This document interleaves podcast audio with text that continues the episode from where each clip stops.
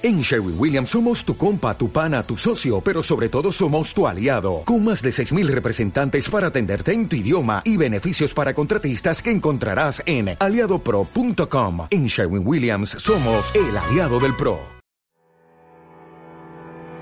¿Tenés ganas de leer algo, pero ningún título te convence? ¿Querés conocer el mundo sin moverte de tu casa? ¿Te encanta nuestro podcast y un episodio semanal no es suficiente? Entonces te cuento que Días de Ruta también es un libro, con crónicas de viaje alrededor del mundo. Son 11 capítulos en 10 países y 4 continentes distintos que te van a hacer reír, emocionar, pensar y sentir que vos también podés formar parte del viaje. Podés conseguir Días de Ruta en Casa del Libro, Boutique del Libro, El Corte Inglés y FNAC. También podés comprar la versión digital en Amazon o visitar díasderuta.com y comprarlo directamente a través de nosotros. ¿Te gusta leer? ¿Te gusta viajar? Entonces Días de Ruta es para vos.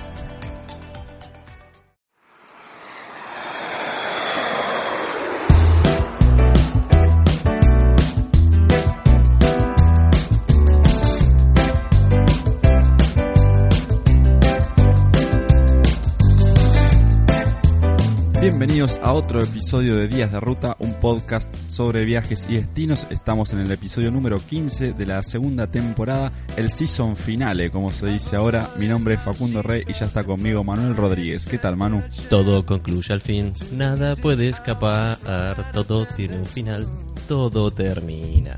Bueno, Facu, sí, final de temporada, pero bueno, no estamos con menos energía por ser el final, seguimos igual que en el primer capítulo. No, todo lo contrario, de hecho vamos a hablar de un país muy especial en este episodio final de esta segunda temporada, pero lo dejamos el misterio para dentro de un ratito nomás. Estamos transmitiendo en directo por radioviajera.com, esto es si nos están escuchando en tiempo real, diríamos. Que bueno, Radio Viajera es la primera radio temática de viajes en español, la pueden escuchar en www.radioviajera.com y si nos están escuchando en cualquier otro momento, lo pueden hacer a través de Spotify, también estamos en Apple Podcast y en iVoox y en todos sus reproductores de podcast de cabecera. Y si se quieren comunicar con nosotros, por ahí ya no van a salir al aire en esta temporada, pero sí podemos firmar contrato para una tercera. Seguramente. ¿Cómo pueden hacer, Manu? Bueno, pueden contactarse con nosotros a través de las tradicionales redes sociales de Facebook e Instagram. Ahí nos encuentran simplemente como Días de Ruta. También pueden enviarnos un correo electrónico a radio arroba Pueden seguir nuestra web también donde seguiremos subiendo contenido en www.díasderuta.com y bueno, ya anticipaste que en Spotify nos pueden escuchar, pero en Spotify también tenemos las playlists, o sea, todas las músicas eh, o los cantantes de cada país que vamos abordando quedan volcados también en Spotify y ahí nos encuentran como Días de Ruta. Investigadores del Instituto de Tecnología de Massachusetts revelaron quiénes son los personajes más conocidos a nivel mundial. En el caso de Argentina, el estudio reveló que los argentinos más famosos son Ernesto Che Guevara, Lionel Messi y Diego Armando Maradona. El ranking del MIT se completa con el Papa Francisco, Juan Domingo Perón y Eva Perón, Jorge Luis Borges, Máxima Sorreguieta, Quino, Gustavo Santaolalla, Ricardo Darín y René Favaloro. Y por todo esto es que en el ranking de argentinos más famosos del final de temporada de Días de Ruta, y como vamos a hablar de Argentina, tenemos a 1, 2, 3, a Manuel Rodríguez en el puesto número 13. me fui a la B, me parece. Terminaste muy abajo, Manuel. Sí, no pude aguantar el trajín físico de estos 15 programas. Esta gente del MIT igual no entiende nada. Sí, un poco, todo mal con la gente del MIT.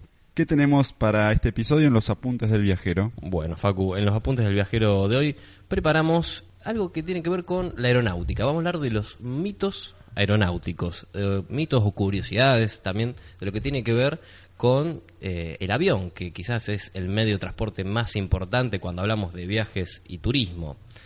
Bueno, sabemos que la industria aeronáutica ha venido creciendo a pasos realmente agigantados en los últimos años, conectando cada vez más todos los rincones del mundo y multiplicando también la, oferta de viajes. Pero podemos decir que mm, acompañando este crecimiento están también algunos mitos que rodean a la aviación y algunos de estos incluso generan que bueno muchas personas tengan terror de subirse a un avión. Claro que sí. Vamos a repasar algunos de estos mitos, leyendas o, o curiosidades del aire. Bueno, quizás uno de los más conocidos es si se puede usar el celular o aparatos electrónicos eh, en un avión. Es lo que siempre escuchamos y bueno, sabemos que incluso los dispositivos tienen el modo avión para esto. Bueno, Depende, podemos responder a esta pregunta. Claro, porque no todas las aerolíneas tienen la misma política en este caso. Algunos te piden que la pagues, otros que lo pongas en modo avión, otros no te dicen nada en absoluto. Exactamente. Bueno, es muy poco probable que tu tableta o tu teléfono o tu computadora causen problemas en los sistemas de, de navegación de un avión aerocomercial. Sin embargo, aún no está claro qué pasa si todos los pasajeros tuvieran encendidos sus equipos durante el despegue o el aterrizaje. Esto es importante porque son las fases críticas de un vuelo, el despegue y el aterrizaje. En el vuelo, en cambio, la mayoría de las líneas aéreas ha permitido que los pasajeros usen los dispositivos electrónicos. Ya cuando estás bien arriba en el aire, velocidad crucero, bueno, algunos inclusive han implementado señales de datos y wifi a bordo, las aerolíneas más avanzadas, para que los viajeros sigan conectados. Así que si nos piden apagar los aparatos durante la salida o, la llegada, es más bien por precaución. Pero la recomendación es hacer caso a, a, estas reglas. Claro, no es cuestión tampoco de vida o muerte, porque por ahí uno está en el despegue y hay uno al lado que no te apaga el celular y vos decís estamos listos. Yo lo miro con malos ojos a la persona que no apaga el teléfono. Eh, también otro mito tiene que ver con el famoso Triángulo de las Bermudas. A ver, no, me tocó volar por el Triángulo de las Bermudas, pero los aviones vuelan por este Triángulo de las Bermudas que está delimitado por Miami, la isla de Bermudas y Puerto Rico. Que, bueno, sabemos que la leyenda cuenta que más de mil aviones y barcos han desaparecido en este misterioso triángulo. Pero bueno, las aerolíneas no evitan pasar por el Triángulo de las Bermudas. Eso es como los mil goles de Pelé, incomprobable. Bueno, por eso. Eh, la imaginación popular ha creado eh, esta zona de prohibición y bueno, como que no pueden pasar barcos ni aviones. Pasan tranquilamente todos los días, aviones, barcos y no pasa nada. Los aviones han volado desde siempre por esa zona y continúan haciéndolo y los expertos explican que el riesgo, entre comillas, vale la pena, cuando la alternativa sería un desvío de más de 2.000 kilómetros para evitar la zona. Una locura. Bueno, también otro mito tiene que ver con la climatología. Nos puede dar miedo quizás volar durante una tormenta, una turbulencia. Por ejemplo, un rayo. ¿Podría derribar un avión? ¿Qué piensa Facu? Espero que no. Bueno, la respuesta es que generalmente o prácticamente nunca podría eh, un rayo de, eh, derribar un avión. Uno podría pensar que un gran tubo de metal volando en medio de una tormenta es el blanco perfecto para los rayos y de hecho es un blanco perfecto. Atrae rayos muchas veces. Y varias veces al año los aviones son alcanzados por un rayo, pero no sucede nada. La electricidad rodea simplemente la estructura de metal y continúa hacia la Tierra. Igual el susto de los pasajeros te lo regalo. totalmente. No sé cómo se sentirá dentro de un avión un no quiero saber. Sin embargo, bueno, el último avión que sufrió un accidente luego de ser alcanzado por un rayo fue allá por 1967. Claro. En la actualidad, bueno, las aeronaves eh, tienen una enorme cantidad de certificaciones para tormentas, para turbulencia y la tecnología, por supuesto, está mucho más avanzada. Así que tranquilos, si se atraviesa una tormenta, está todo bien. También por lo que he leído, es muy poco probable que el avión tenga un incidente por una turbulencia, por más fuerte que a nosotros nos pueda parecer. Exactamente. Nos puede parecer que estamos dentro de un lavarropas, pero los pilotos aseguran el avión no se va a caer por ninguna turbulencia. Por supuesto. Así que también subamos ese punto. Bueno, cuando el piloto se le ocurre, por ejemplo, ir al baño, tiene necesidades como todos nosotros, eh, o comer, ¿Nadie puede pararse dentro del avión? Bueno, sí, sorprendentemente esto es cierto. Cuando la señal de abrochar los cinturones está encendida, todos los pasajeros deben permanecer sentados. Sabemos que esto mucho no se eh, respeta durante los vuelos. Y esto, sin embargo, no siempre se debe a posibles turbulencias que está encendido el, el símbolo, la señal de, de, abrocharse los cinturones. Puede ser que la persona que está a cargo de los controles, el piloto, está tomando un pequeño descanso, que puede ser ir al baño, comer, entonces eh, no está en los controles en ese momento, está el piloto automático. Con respecto a los cinturones, déjame agregar que mucha gente no los usa o los menosprecia porque piensa que ah, bueno, si el avión se cae me va a salvar este cinturoncito. Pero no está hecho para eso el cinturón de seguridad, sino justamente para que vos no te golpees durante una turbulencia un poco fuerte. Pasó hace poco, bueno, poco cuando estábamos grabando esto, un avión de aerolíneas argentinas, que creo que venía de Miami, entró en una zona de turbulencia muy fuerte, mucha gente no tenía los cinturones abrochados y terminó con algunas heridas leves, pero heridas al fin y al cabo por no llevar los cinturones que justamente son para prevenir este tipo de cosas. Totalmente, es cierto, no te vas a, morir por no usar el cinturón de seguridad, aunque en las etapas de despegue y de aterrizaje es obligatorio, porque no se sabe que puede suceder eh, alguna cuestión imprevista. Bueno, rápidamente pasamos a otro mito o curiosidad. ¿Son más seguros los asientos cerca de las salidas de emergencia? En realidad, no, intrínsecamente no, no es que son más seguros por estar ubicados ahí. Si bien sentarse en estos asientos que tienen eh, más espacio para las piernas, uno está mucho más cómodo, significa, eh, bueno, un mejor confort, no tiene un impacto real en la seguridad. Los accidentes aéreos involucran muchas razones y factores, por lo tanto no existen asientos eh, más seguros que otros en realidad, aunque algunos por ahí aseguran que sentarse a la parte trasera del avión puede reducir las posibilidades de, muerte en caso de un accidente. Pero se mueve bastante más. Eh, dicen que se mueve bastante más. Bueno, no, hemos hecho la, la, comprobación empírica. También, otra curiosidad. ¿Se puede abrir las puertas del avión en medio de un vuelo? Creería que no. Si uno se enloquece en un momento, ¿podría llegar a abrir la, la puerta? No, la respuesta es que eh, se necesita una fuerza descomunal para abrir la puerta. Aparte por las diferencias de presión que hay entre la cabina presurizada y el exterior a una altura enorme, se necesitaría una fuerza inimaginable claro. para abrir la puerta que además se abre hacia adentro, no hacia afuera. Así que quédense tranquilos, esto no puede pasar si alguien enloquece en medio del vuelo y quiere saltar del avión. Bueno, también ha habido algunos accidentes o algunos problemas con los pájaros. Cuando los aviones están en esta fase, como ya dijimos, eh, crítica, que es de aterrizaje o de despegue, eh, frecuentemente los aviones eh, chocan contra pájaros. El problema es cuando estos pájaros a veces ingresan en las turbinas de los aviones, los motores. Esto puede generar muchos problemas. Vimos como en Nueva York, hace algunos años, un avión tuvo que amerizar en el río Hudson porque un, un ganso creo que era, eh, se metió en la, bueno, en la turbina del avión y generó un acuatizaje. Pero no, no termina siendo lo más común esto en los aeropuertos porque ya las aves evitan, suelen evitar los aeropuertos y además en muchos aeropuertos se utilizan aves eh, de rapiña, tipo halcones, por ejemplo, que sobrevuelan la zona y ya marcan como un territorio. Excelente. Que evita que, por ejemplo, palomas u otro tipo de aves puedan estar cerca de los aeropuertos. Bueno, en una eh, zona crítica. Bueno, y también algunas recomendaciones si alguno todavía no está, eh, no se anima a viajar en avión con todo esto.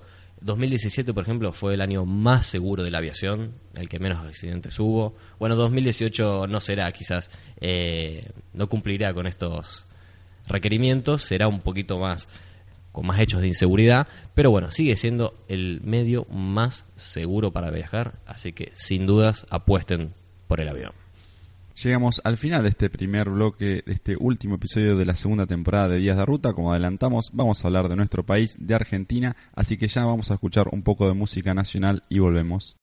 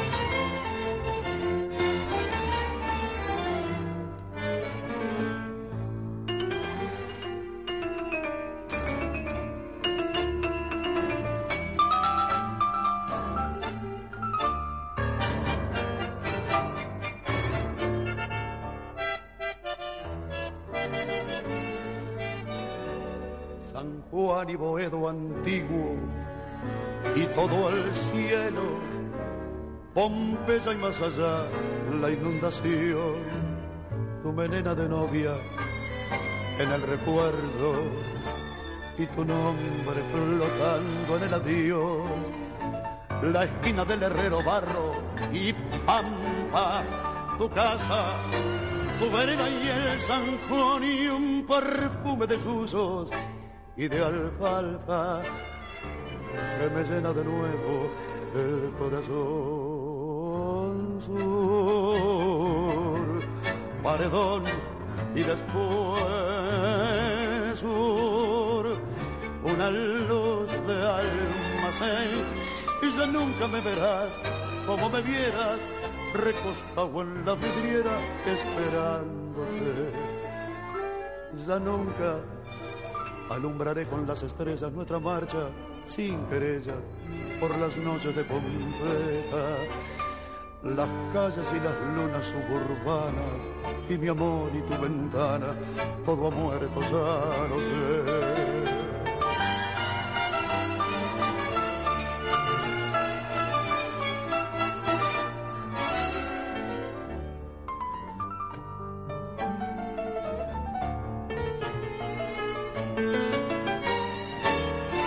San Juan y Boedo antiguo, cielo perdido,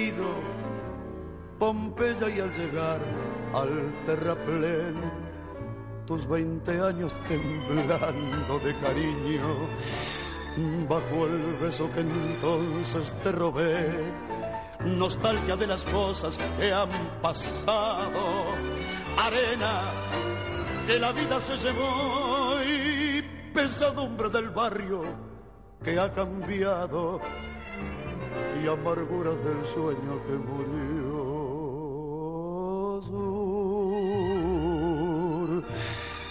Paredón y después sur, una luz de almacén. Ya nunca me verás como me vieras, recostado en la vidriera, esperándote ella nunca alumbraré con las estrellas nuestra marcha sin querella por las noches de Pompeya.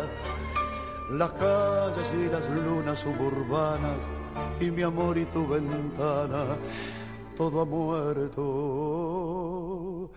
ya no sé.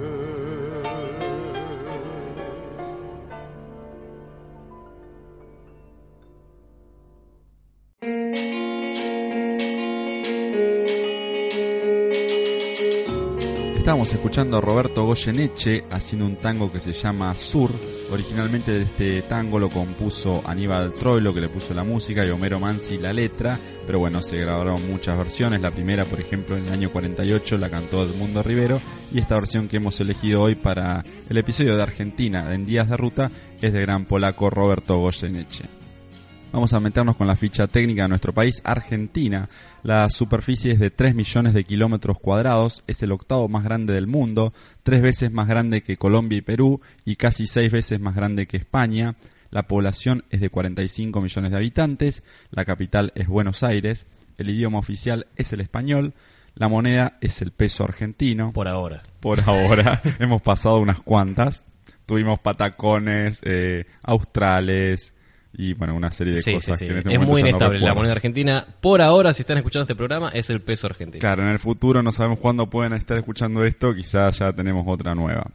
Los límites terrestres de Argentina son Brasil, Uruguay, Bolivia, Paraguay y Chile.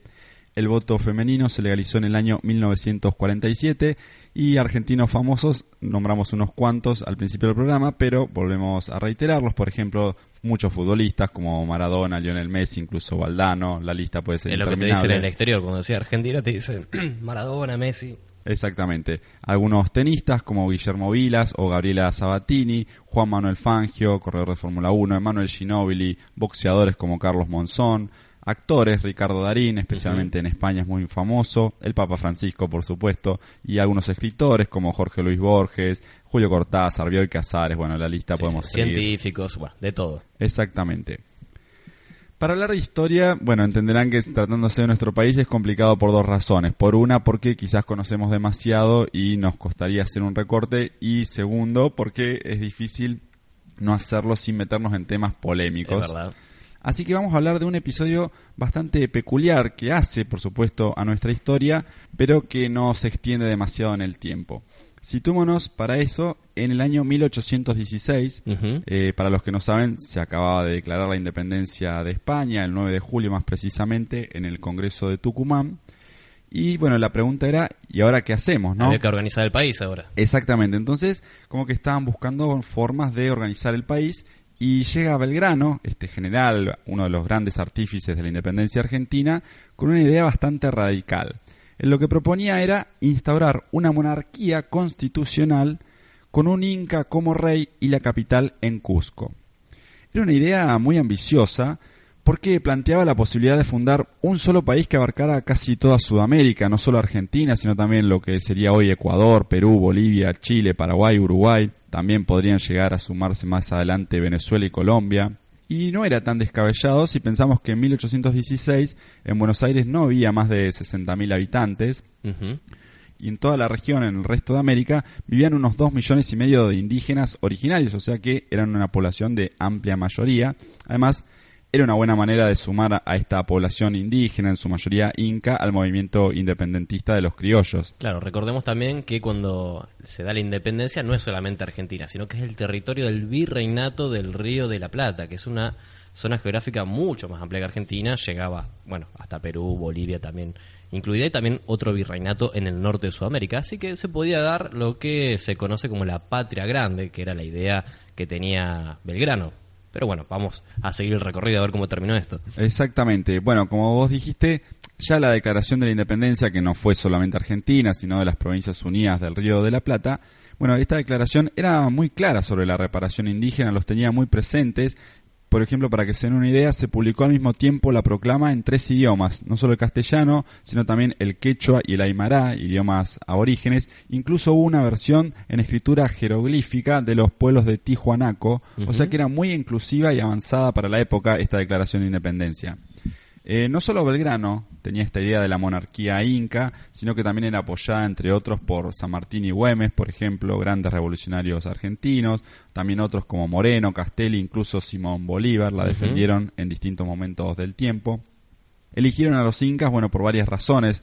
Eran muchos, eran la población mayoritaria de América, pero también era una sociedad muy interesante, muy desarrollada para la época. Estaba habitando estas tierras hacía más de miles de años, así que nadie dudaba de que eran los auténticos dueños de la tierra. Además, estaban muy bien organizados, tenían una sociedad una especie de socialismo de Estado, podríamos llamar, con el Estado dueño de la tierra, de la mayoría de los recursos, pero que los, los redistribuía de manera muy equitativa. Eh, no había incas pobres, digamos, que pasaran hambres, los más fuertes defendían a los más débiles, así que era una sociedad bastante desarrollada e interesante. Además, una forma de dignificar y devolver algo a los pueblos originarios que, bueno, fueron masacrados en muchos casos durante la conquista. Por supuesto. Belgrano incluso tenía un candidato para esta monarquía que quería instaurar. Era Juan Bautista Tupac Amaru, ¿Tenía votos? No sé si tenía muchos votos, ya vamos a ver esto más adelante.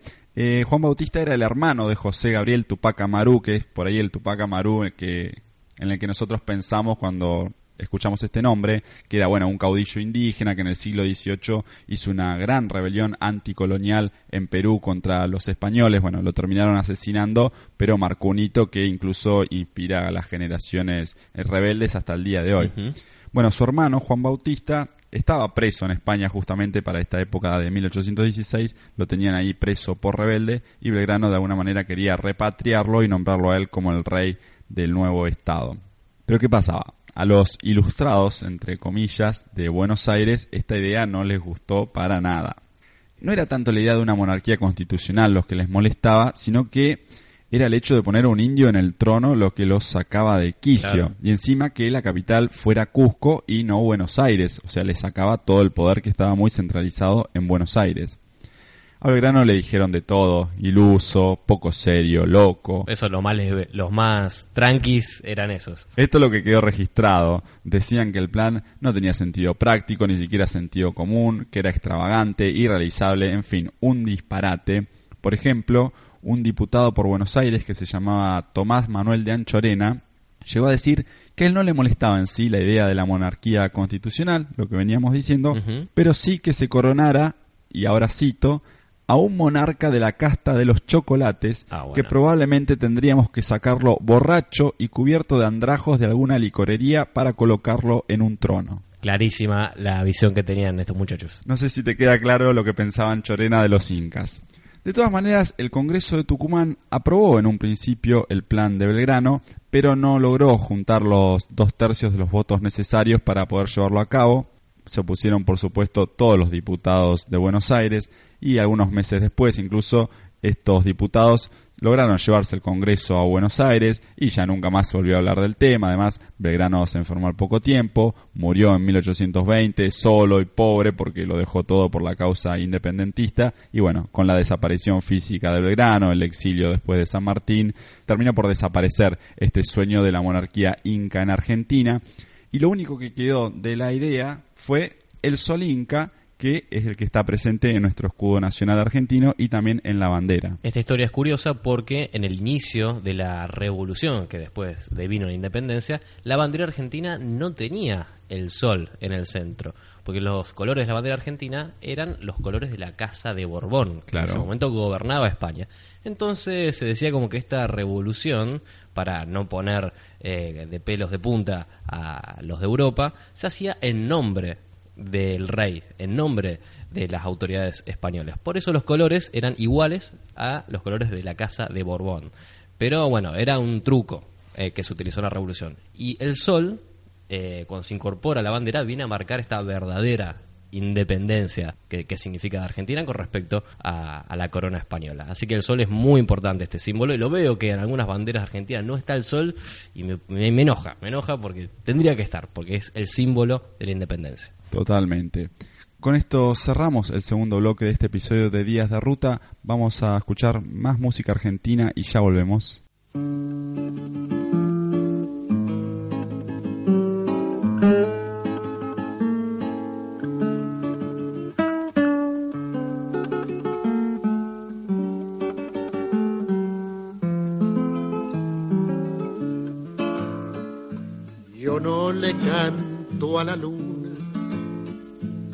Porque alumbra y nada más.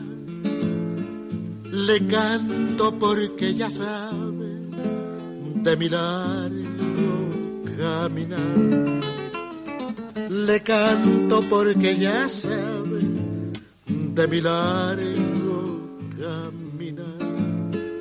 Ay, lunita tucumana tamborcito calchaquí, compañera de los gauchos en las sendas de Tafí, compañera de los gauchos en las sendas de Tafí, perdido en las razones, quién sabe vidita por dónde andaré. Mas cuando salga la luna, cantaré, cantaré a mi Tucumán querido, cantaré, cantaré.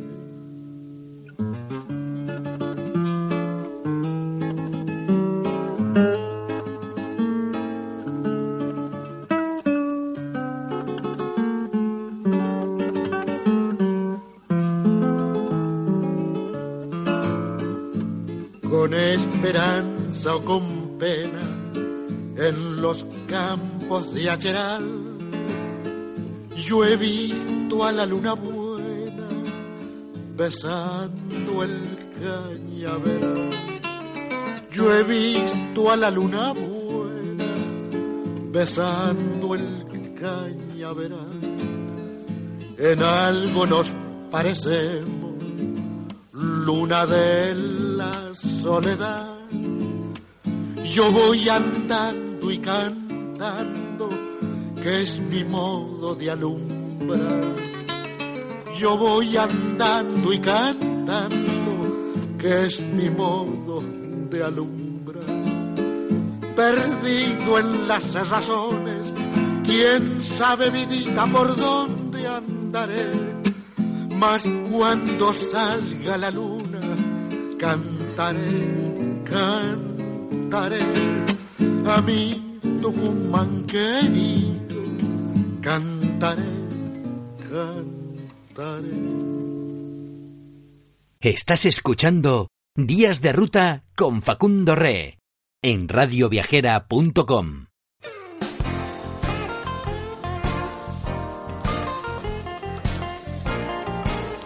tercer bloque de este episodio de Días de Ruta y escuchábamos en el corte a Atahualpa Yupanqui haciendo una canción que se llama Luna Tucumana, otro importante género argentino. primero fue el tango, ahora es el folclore.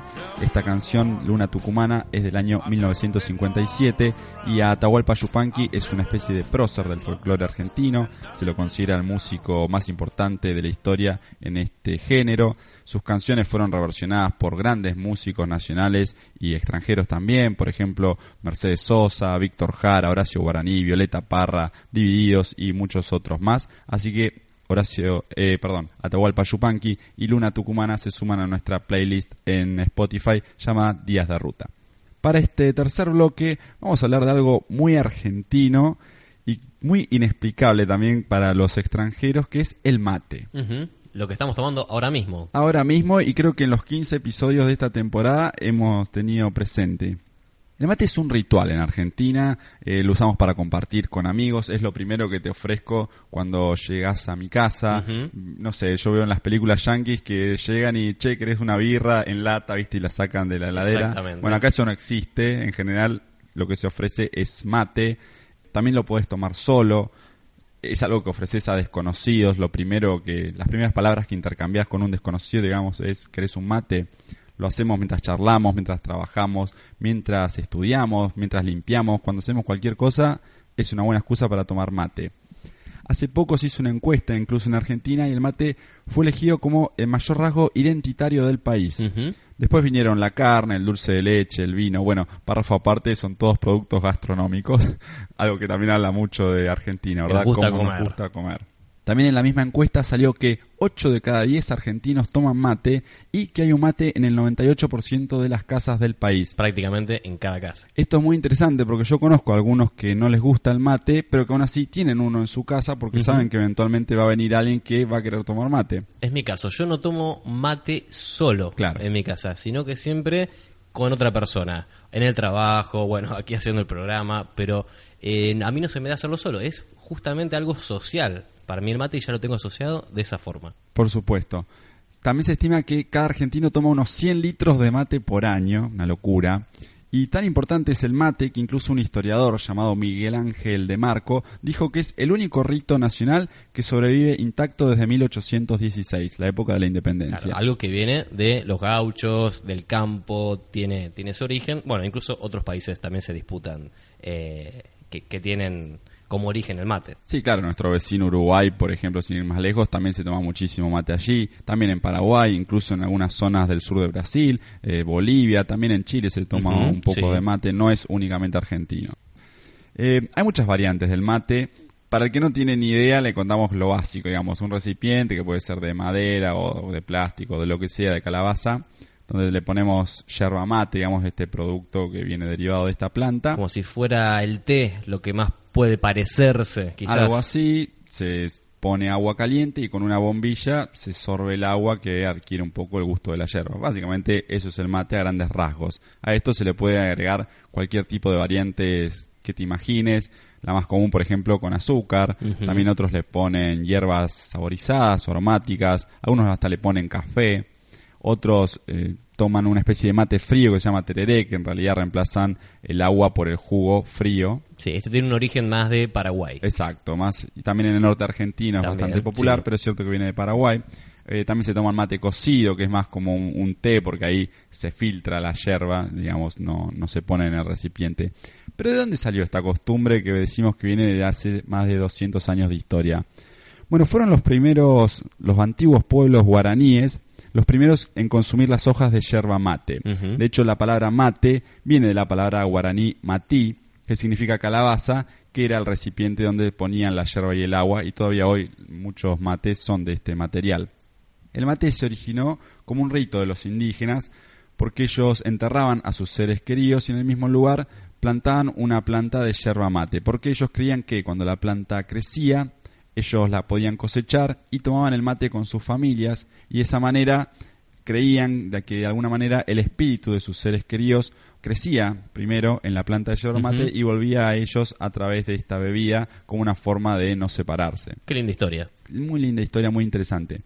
Los primeros europeos que llegaron a América no les cerraba de todo el tema del mate, porque bueno, imagínate que veían a unos indios ahí tomando un recipiente, lo primero que pensaban fue algo sobrenatural. De hecho, le llamaban hierba del demonio, Wow. porque bueno, no entendían esta costumbre y los efectos que podía llegar a producir en la gente. También decían que era una bebida de haraganes, porque los nativos dedicaban varias horas del día a tomar mate. Esto todavía es así al día de hoy, dedicamos muchas horas del día a tomar mate. Pero ya para la época colonial el mate se había hecho muy popular y ya casi toda la población lo tomaba, incluso era muy transversal a las clases sociales en lo que era el virreinato del Río de la Plata, porque vos quizás eras un indígena nativo, un esclavo africano, un criollo, un español y todos tomaban mate. Exacto. Así que esto es muy interesante. Inició con, bueno, dijimos, con los indígenas, con los guaraníes, después un poco lo adoptaron los gauchos en Argentina. Todo se mantenía en los sectores más bajos de, de la sociedad. Por eso se- el desprecio de las clases dominantes, los más poderosos. Pero bueno, se impuso, eh, con el tiempo se fue imponiendo y se fue adoptando eh, en todos, todas las casas, sea de clase alta, clase baja. Así que es de lo más popular que puede haber. Y llegamos al caso de que ha- hace algunos años se estableció en Argentina que el 30 de noviembre es el Día Nacional del Mate, en homenaje al nacimiento de Andresito Guasurari, que fue uno de los primeros caudillos federales del Río de la Plata, que tenía origen guaraní y gobernó lo que hoy es parte de la provincia de Misiones entre 1811 y 1821, así que en homenaje a, a este caudillo es que se instauró en Argentina el Día Nacional del Mate.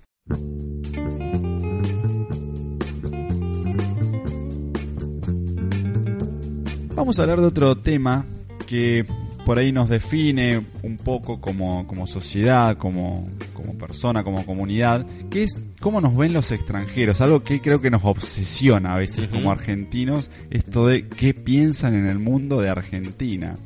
Yo que he viajado un poco te digo que la mayoría de las veces no piensan nada porque no saben ni dónde estamos ubicados en el mapa. Exactamente. Así que bueno, para empezar diría que tenemos demasiada, una elevada opinión de nosotros mismos. ¿Les pasará a otras personas, a otros países, esa, esa obsesión de saber qué piensan de mí, qué piensan de mi país? No sé, quizás sí, pero Quizás me sí, parece no muy sé. particular. Pero si vamos al caso de los extranjeros que visitan Argentina, bueno, eh, estuvimos recopilando sus opiniones sobre el país, aquella- aquellas cosas que les llaman la atención, que por ahí para nosotros están totalmente naturalizadas, pero sirve también para definirnos de alguna manera a través de los ojos de un tercero. Por ejemplo, lo primero que mencionan son nuestras costumbres para comer. Ah, sí. Bueno, por supuesto que comemos un montón, pero algo que les llama la atención es que casi no desayunamos. En general, muchos pasamos con un matecito, dos o tres mates y nos vamos, no comemos nada. Y además, cenamos muy tarde y cenamos mucho, muy fuerte, digamos, nos vamos a comer, nos vamos a dormir con la comida ahí atragantada sin digerir. Claro, cuando lo lógico es eh, una comida más liviana a la noche. Claro, en la mayoría de los países europeos o más nórdicos se cena a las 6, 7 de la tarde como muy tarde para tener el tiempo de hacer la digestión porque dice que se descansa mejor, etcétera, pero bueno, en Argentina claramente no es el caso. Acá como temprano se come a las 9, lo normal es a las 10 y hay gente que come a las 11 tranquilo, a la noche. Exactamente. Otro tema que llama mucho la atención a los extranjeros es lo efusivos que somos a la hora de saludar. Ah, sí, totalmente.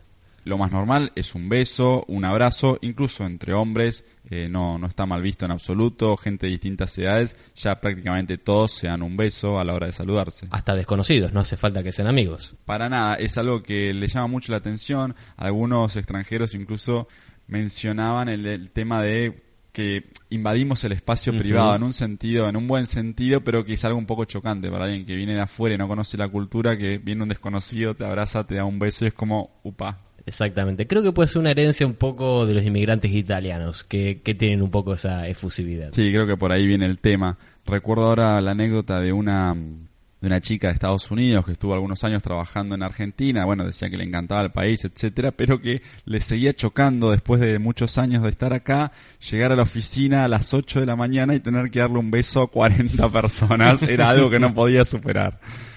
Otro tema que destacan mucho los extranjeros de nosotros es que somos impuntuales. Uf. sin duda. Totalmente cierto, no solo en el día a día, eh, en el hecho de decirte, bueno, Manu, nos juntamos a comer y te digo que voy a las nueve y se sobreentiende que es nueve y media casi. Yo trato de combatir esta impuntualidad que, que tenemos como cultura. Si me dicen a las nueve, trato de estar nueve, nueve y cinco a, a más tardar. Pero sí, en términos generales eh, somos impuntuales. Sí, sí, yo también no es algo que me guste hacer, pero bueno, a veces la misma sociedad te lo impone porque el transporte llega tarde, no viene horario, los eventos empiezan tarde, vos vas a un recital que dice empieza a las 10 y, Y ya sabes que ya sabes que es a las las 12 a veces, Sí. es increíble, entonces no puedes ir a las 10 porque no hay nadie, Eh, muy pocas cosas empiezan horario, es algo a lo que no estamos muy acostumbrados.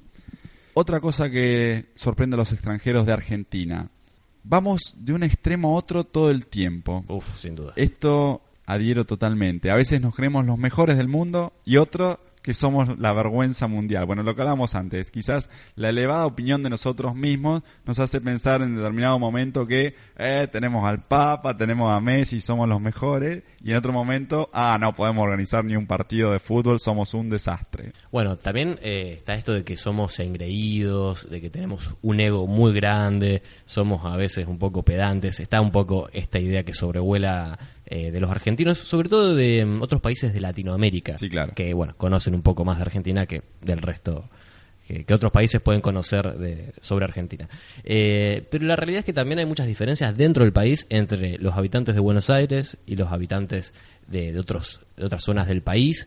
Eh, y se destaca que por ahí el porteño, como se conoce al habitante de Buenos Aires, tiene un poco estas características de la persona de gran ciudad, que puede ser un poco más eh, engreído, pedante. Bueno, que no se ofenda a ningún porteño. No, pero por hay algunas características que se dan en las grandes ciudades de personas que por ahí no guardan cierto cierta amabilidad o cierto ciertas formas. No, no, por supuesto. Pero bueno, en cuanto a, a lo otro, eh, es cierto, es totalmente cierto que vivimos con el corazón en la mano, esto de que exaltamos las victorias y por ahí exageramos también las derrotas, ¿verdad? Quizás por eso tenemos un, mucha cantidad de psicoanalistas en este país. Sí, totalmente. Y también podemos achacárselo un poco a la herencia italiana que está en, el rasgo cultural argentino. Una vez más.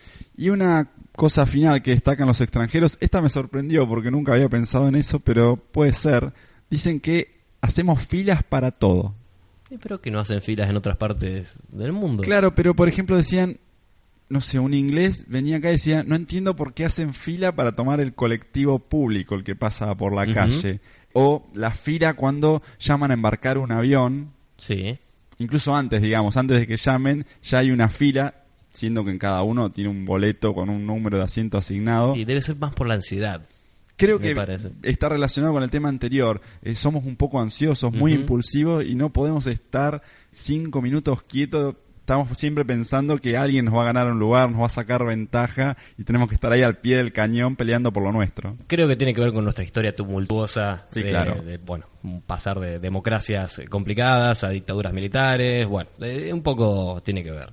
Sí, un poco de tener esta cuestión de, bueno, la estabilidad económica inexistente y social Claro. y política nos ha hecho desarrollar una serie de, de artilugios que a veces llamamos, mal llamamos viveza criolla. A veces es interesante porque nos ayuda a resolver conflictos que por ahí otra gente eh, se traba enseguida porque está acostumbrada a que las cosas salgan perfecto y acá estamos lejos de eso. Entonces desarrollamos esta especie de eh, mentalidad paralela, otra forma de pensar que bueno, no es muy común ver en otros lugares Es como que estamos con la guardia arriba todo el tiempo. todo el tiempo, sí.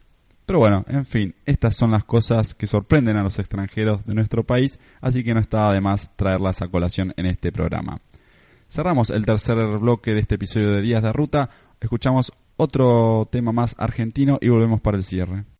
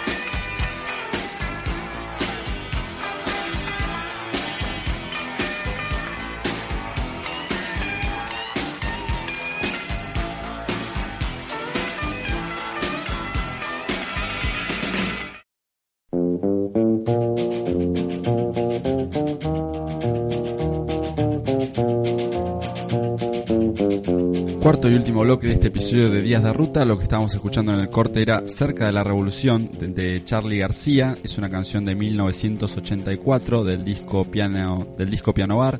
Charlie García es uno de los grandes exponentes del rock nacional argentino, que es bastante característico, no tanto por el tema musical, sino por las letras con un fuerte contenido social e histórico. De hecho, Charlie García escribió esta canción cuando caía la última dictadura militar en el año 83 y la democracia que se acababa de instalar todavía estaba bastante débil porque el fantasma de los militares eh, siempre era muy fuerte.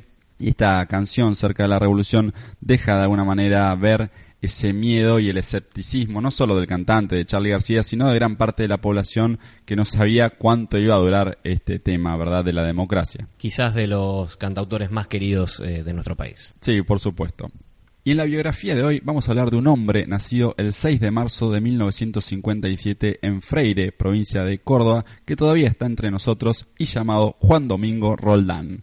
Es un boxeador retirado, muy conocido por su apodo de Martillo, Martillo Roldán.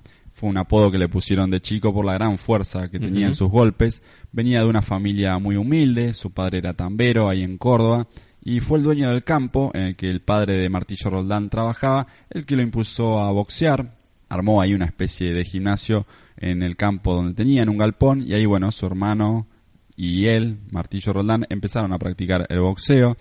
Después de una buena carrera amateur, debutó como profesional en el año 78, hizo una gran carrera muy interesante, llegó a pelear tres veces por el título del mundo, la primera vez contra Marvin Hagler en 1984, de hecho Martillo Roldán se convirtió en el primer boxeador que logró tirar a Hagler, derribarlo, nunca nadie lo había hecho antes, algunos después dijeron que el estadounidense en realidad se había resbalado, pero se consideró una caída oficial. De todas maneras, eh, después terminó perdiendo Martillo Roldán esta pelea por nocaut técnico en el décimo round. Ese mismo año anunció que se retiraba del boxeo, pero se arrepintió y volvió algunos años después. Ganó 12 peleas más y volvió a pelear por el título mundial, esta vez contra Thomas Hearns. Volvió a perder por nocaut, esta vez en el cuarto round. Y la tercera oportunidad por el título fue en el año 88 contra un hombre llamado Michael Nunn. También volvió a perder el boxeador argentino por nocaut en el octavo round y fue su última pelea profesional. Eh, ligó muchos knockouts. Muchos, muchos, pero la verdad que se retiró con un récord muy interesante, 67 victorias, solo 5 derrotas y 2 empates, aunque claro, en el boxeo a veces pesan más las derrotas que las victorias por muchas que sean. Pero no es por nada de esto que Martillo Roldán está hoy en nuestra biografía. Resulta que cuando tenía 16 años llegó a, a su pueblo, Freire, un circo. Alguien le comentó al dueño del circo que en el pueblo había un chico muy fuerte que peleaba muy bien. Y el tipo enseguida se le ocurrió una idea, una idea muy argentina si se quiere. A ver. Resulta que en el circo había un oso que viajaba con el circo, viste, bueno, haría cosas, en fin. No estamos a favor de los animales en los espectáculos, pero entendamos también que era otra época, bueno, como sea. El oso pesaba 270 kilos, o sea, era un oso hecho y derecho. Entonces al tipo se le ocurrió al dueño del circo ofrecerle a este a Martillo Roldán, que tenía 16 años, que peleara con el oso Qué bizarro. y que si aguantaba dos rounds sin caerse, el dueño, el dueño del circo le iba a pagar a Martillo Roldán una guita, una, una plata. ¿Al oso le pusieron guantes de box también o solo con las garras? No, no, al oso le pusieron guantes de box justamente porque calcula que si lo agarra con las garras lo de- destroza. sí. Así que bueno, por un tema de seguridad le pusieron guantes de box. Cuando le hacen a Martillo Roldán esta propuesta, contestó, por esa plata me peleo con el oso, el domador y todos los del circo. Ni lo dudo. Imagínate un hijo de un tambero pobre, seguro un, un dinero muy interesante, ni lo dudó. Bueno, la leyenda, pelearon, por supuesto, y la leyenda dice que Martillo Roldán no solo aguantó los dos rounds contra el oso, sino que, escuchen bien esto, lo noqueó. Pobrecito. Y de hecho, así lo presentaban años después en sus peleas en Estados Unidos, el tipo que noqueó un oso. Ah, ya está. Se hizo la fama. El propio Martillo Roldán contó algunos años después, ya retirado, la verdadera historia. Sí aguantó los dos rounds contra el oso, terminó cobrando el dinero, pero no, estuvo lejos de noquearlo, digamos, no se plantó a intercambiar golpes con el oso, sino que lo que él hizo fue esperar a que el oso se parara en dos patas y abrazarlo. Entonces, cosa de que el oso no pudiera golpearlo. Entonces, cada vez que el oso quería zafarse, lo que Rodán hacía era apretarle los testículos y de esa manera evitaba ahí que el oso pudiera golpearlo. De todas maneras, en el medio de la pelea, eh, los guantes se rompieron Ajá. y tuvo un fuerte arañazo en la espalda, Uh. tuvieron que internarlo después de la pelea contra el oso, pero logró mantenerse los dos rounds contra este animal, ganar la plata del circo y es por esta maravillosa historia que Martillo Roldán está en la biografía de hoy. Solo en Argentina puede pasar esto. Solo en Argentina.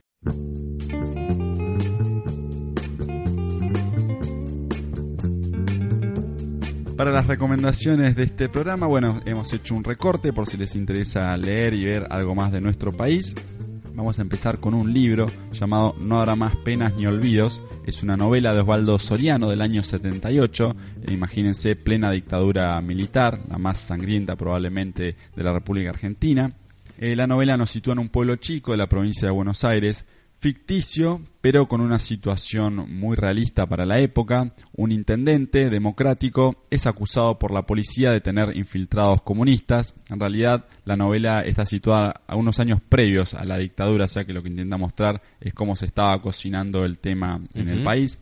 Bueno, en realidad lo que quiere la policía tratando de sacar a este intendente es quedarse con el poder. El intendente a su vez resiste y desata una especie de enfrentamiento. Es una, un escenario casi calcado de lo que era el país en la época previa a la dictadura, con, bueno, peronistas de izquierda y de derecha, cada uno reivindicando la figura del líder Juan Domingo Perón. Grupos paramilitares también. Exactamente, una época muy complicada, muy difícil de explicar también este tema del peronismo para cualquiera que no sea argentino, incluso para nosotros mismos. Nos ¿sabes? llevaría a varios programas. Sí, por eso no nos vamos a meter eh, mayormente en este tema, pero realmente es muy interesante esta novela, no habrá más penas ni olvidos. Recién se pudo publicar en Argentina cuando cayó la dictadura, porque bueno, incluso Soriano se tuvo que exiliar muchos años en Europa porque los militares perseguían a cualquiera que atentaba mínimamente contra la estabilidad de su régimen. También se hizo una película en el año 83 dirigida por Héctor Olivera, así que no habrá más penas ni olvidos. Pueden leer la novela que es muy cortita, se lee muy fácil, o si no, también pueden ver la película. Y hablando de películas, vamos a recomendar una que se llama Un lugar en el mundo. Es del año 92, dirigida por Adolfo Aristarain, uno de los grandes realizadores audiovisuales del país. Esta película plantea la historia de un hombre que vuelve desde Buenos Aires a su pueblo natal, en la provincia de San Luis. Y bueno, ahí empieza a recordar cómo era su infancia y vemos como en un flashback lo que va a ser la historia de la película, que es la llegada de un geólogo español que viene a buscar petróleo de la zona y para eso quiere sacarle las tierras a los campesinos que viven en el pueblo. Una historia muy argentina, muy de la época de los 90 también, con toda la llegada del, neoli- del neoliberalismo a la región. Así que es muy interesante, es una historia bastante simple, pero muy conmovedora, muy triste y por supuesto muy auténtica. Tiene también de alguna manera el espíritu de las novelas de Soriano, el escritor que recomendábamos antes, porque bueno, sus protagonistas son muy queribles, pero de alguna manera están condenados a la derrota desde el vamos, aunque por supuesto nunca pierden la esperanza. Una curiosidad de esta película que nada tiene que ver con su argumento, eh, cuando se votó en Argentina en el año 92 qué película se iba a mandar a la preselección de los premios Oscar, un lugar en el mundo no fue elegida. Algunos dicen que Aristarain estaba peleado con los que votaban, en fin, no la eligieron.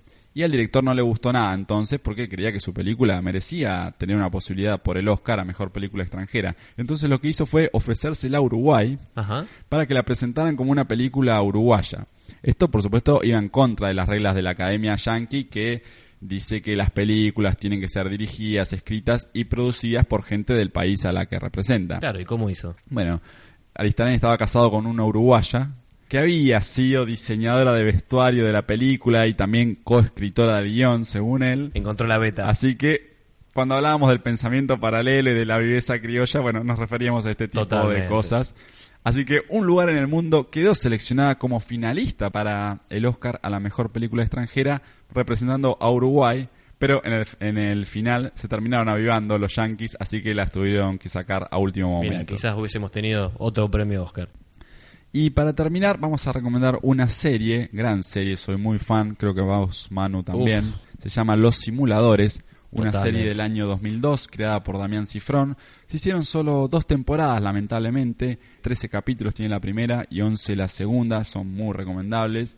Plantean un argumento muy original, cuatro hombres que trabajan juntos resolviendo cualquier tipo de problemas de la gente común. Hacen operaciones eh, de simulacro bastante sofisticadas para ayudar a la gente a resolver algunos problemas. Son bastante simples en general. Por ejemplo, ayudar a una pareja separada para que vuelvan a estar juntos o a un hombre que tiene que saldar una deuda con un prestamista. Por ahí ya en la segunda temporada se empiezan a poner un poco más complejos y extravagantes. Me acuerdo que llegan al punto de un capítulo que tienen que rescatar a unos tipos del FBI. Entonces viajan a Estados Unidos y se infiltran en el FBI. Es realmente muy original y muy divertida.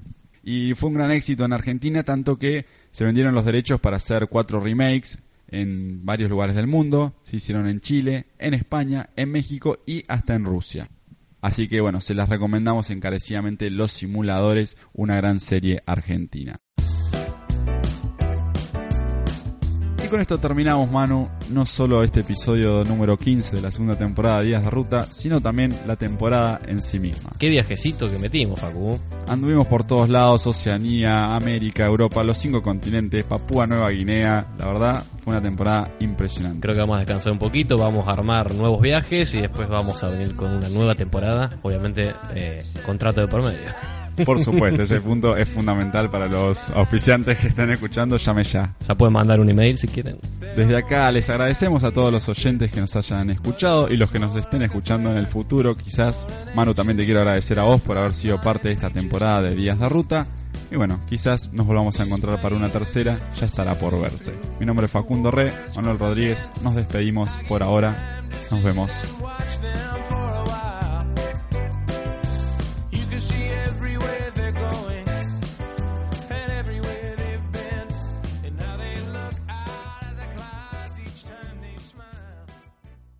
Dale más potencia a tu primavera con The Home Depot. Obtén una potencia similar a la de la gasolina para podar, recortar y soplar con el sistema OnePlus de 18 voltios de Ryobi desde solo 89 dólares. Potencia para podar un tercio de un acre con una carga. Potencia para recortar el césped que dura hasta dos horas. Y fuerza de soplado de 110 millas por hora. Todo con una batería intercambiable. Llévate el sistema inalámbrico OnePlus de 18 voltios de Ryobi. Solo en The Home Depot. Haces más. Logras más.